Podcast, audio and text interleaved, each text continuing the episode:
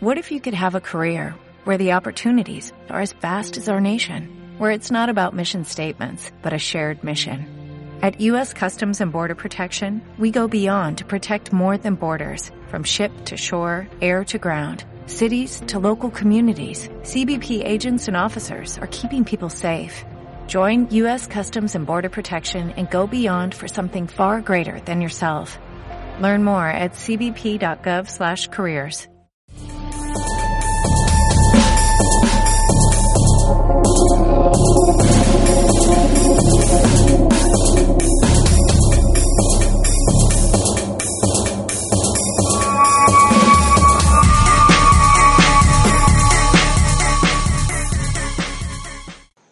Saludos hijos de Dios, soy el hermano Ray. En esta ocasión voy a enseñar qué es religión. Comúnmente se cree que una persona religiosa es alguien que practica ritos o costumbres o algún tipo de liturgia concerniente a sus creencias acerca de Dios. Y por lo tanto se cree que religión es un conjunto de creencias acerca de algún Dios. Pero para entender a cabalidad del concepto de religión, debemos de definir cuál es el concepto bíblico y cuál es el concepto etimológico. No basarnos en qué es lo que nos han dicho comúnmente o qué es lo que nosotros percibimos acerca de esa definición. Primero vamos a ver la parte etimológica. La palabra religión viene de tres vocablos. Re, ligiare y ion. Re eh, significa intenso. Ligiare significa amarrar o ligar y ion denota una acción. Religión o religión se usa para referirse a alguien que está atado intensamente a Dios, alguien que está ligado a su Dios. Vemos claramente en la raíz etimológica que esto denota una situación interna del ser algo espiritual, no necesariamente algo que tenga que ver con liturgia o prácticas o culto. Ahora bien, bíblicamente, religión, la definición la mencionaron en el libro de Santiago. El hermano Santiago mencionó la religión pura y sin mancha delante de Dios el Padre es esta. Visitar a los huérfanos y a las viudas en sus tribulaciones y guardarse sin mancha del mundo. Son dos cosas las que conforman la religión. Asistir a los huérfanos y a las viudas y no participar en ninguna maldad del mundo. Santiago dijo, si alguno se cree religioso entre ustedes y no refrena su lengua, sino que engaña en su corazón, la religión del tal es vana. Por lo tanto, en la Biblia demuestra que la religión no es la acción de efectuar rezos, ritos o costumbres, celebraciones, guardar días de fiestas, conmemoraciones. No tiene que ver con eso. Tiene que ver con no participar en cosas malas y apoyar a las personas en sus necesidades. Eso es religión, eso es ser religioso. En este tiempo se menciona mucho la palabra religión, pero pues en el tiempo bíblico parece que se mencionaba muy poco, porque en la Biblia, que habla de tantos temas y menciona tantos conceptos, innumerables ocasiones, eh, la religión solamente se trata en dos ocasiones. En el libro de los Hechos, capítulo 25-26, cuando relata eh, Lucas que traían algo en contra del apóstol Pablo, cosas acerca de su religión, y cuando lo menciona Santiago en el verso 26 y 27 del capítulo primero, lo que ya les leí, solamente en dos ocasiones se menciona la palabra religión. Antes esa palabra no se usaba, ahora se puso muy de moda, pero para definir otras cosas, rituales, costumbres. En el tiempo del Señor Jesucristo prácticamente no se usaba y algo que nos queda muy claro es que el Señor Jesús no vino a fundar ninguna religión. El cristianismo no es una religión, Dios no deseaba fundar ninguna religión. Las iglesias no tenían nombres como ahora. Ahora es la iglesia bautista, presbiteriana, metodista, etc. Lo entiendo en este tiempo por cuestiones legales, cuestiones fiscales o de razones sociales. Pero en el corazón del Señor no está el que cada iglesia tenga una identidad distinta, sino que solamente entiendo, al leer la escritura, entendemos que hay una sola iglesia. Por eso los apóstoles se referían a cada una de las iglesias como iglesia de Dios o iglesia de Cristo.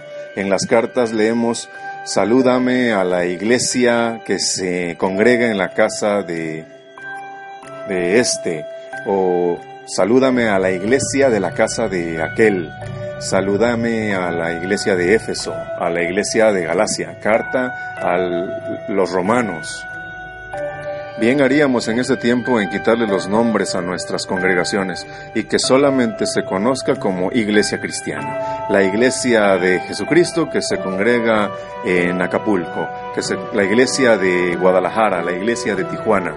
Así debería de ser. O eh, reconocer a los núcleos, a las congregaciones, como la iglesia de, que se congrega en la casa de Felipe, eh, la iglesia de la casa de Nicolás, de la casa de Jorge, Así debería de ser. Las denominaciones vinieron a reforzar la idea de que cada denominación es una religión diferente y que no compartimos, que no convergemos en la misma verdad. Y eso es una falsedad. Eso no nació en el corazón de Dios. La iglesia es una sola iglesia. Deberíamos de poder, así debería de ser, que cualquier cristiano, cualquier creyente pudiera entrar a cualquier iglesia, a cualquier denominación y recibir edificación. Pero ahora lo que te preguntan es a qué denominación perteneces, en qué crees y si no eres de la misma creencia, pues te miran como el patito feo, cuando esto no debería de ser así. Yo no creo que gracias a los nombres o a las denominaciones se hayan ocasionado las divisiones. Yo más bien creo que ya existía la división en el corazón del hombre y que eso no hizo más que revelarla o reforzarla. Pero esto no debe de ser así. Nosotros debemos de poder viajar a lo largo de nuestro país, de nuestra república o de nuestro continente, de nuestro mundo y poder entrar a cualquier eh, reunión cristiana donde se esté predicando al Señor Jesucristo, poder sentarnos, poder participar y poder hablar. Pero ahora, pues no se permite ni siquiera que un congregante este, opine o hable en una reunión. Solamente predican el pastor o el predicador. Esto no era así, esto se puso de moda ahora y esta moda tiene y debe de acabar. Debemos de retomar las costumbres, las usanzas de aquel entonces. Debemos de regresar a la senda antigua, como dijo el profeta. El Señor le dijo al profeta, dile a mi pueblo, regresa a la senda antigua. El apóstol Pablo dijo que cuando nos congregáramos, que cada uno de nosotros opinara, que todos, cada uno tenía un himno, un canto, una profecía, una palabra, un consejo, una palabra de sabiduría, que todos podíamos opinar y que lo hiciéramos en orden, que primero hablara uno, que apoyara otro, fueran dos o tres y por turnos, y los demás callaran, escucharan, meditaran, juzgaran si lo que se estaba diciendo concordaba con la escritura, podían debatir. Antes se podía debatir libremente, ahora no, ahora si alguien debate algo de lo que se está predicando desde el púlpito, inmediatamente se le tacha como un rebelde. Esto no debe de ser así. Las personas deben de tener la libertad de juzgar. Así debemos de vivir nuestra vida religiosa, con libertad. No vino Cristo a fundar una denominación. Nosotros somos una iglesia cristiana, una iglesia libre, completamente universal, pero no solamente debe de quedarse como teología, debemos de aterrizarlo. Así que esforcémonos porque la religión pura y sin mancha delante del Señor es esa. Ayudar al necesitado cuando tenemos que ayudarlo, en el momento que tenemos que ayudarlo, no cerrar nuestro corazón. Dice la escritura que si alguien tiene algo para poder ayudar a alguien, pero cierra su corazón, ¿cómo es que habita el amor de Dios en él? Nosotros debemos de compartir todo lo que tenemos. Y si hay hermanos prósperos, porque Dios les dio esa capacidad a mucha gente de prosperar, es una bendición, es un talento y un don de Dios, ese talento se lo dio para que sea bendición, para que produzca frutos de justicia que a su vez producen acciones de gracias en quienes reciben esa administración. Entonces, si después de esto que expliqué, ustedes piensan que estoy en contra de la religión, no, estoy en contra de lo que el mundo te vende como una religión. Pero la religión verdadera es ministrarle al que lo necesita cuando lo necesita y guardarse sin mancha del mundo, que el enemigo no tenga nada en nosotros, como dijo Cristo. Soy el hermano Ray, me dio gusto, eh, cuando menos en, en estos pocos minutos, aclarar este concepto y vamos a seguir aclarando conceptos. El concepto es muy importante. Un concepto es la definición de algo por medio de la cual comprendemos acerca de ese algo en su mayoría están ligados a una experiencia, pero ya en otro audio les hablaré acerca de los conceptos.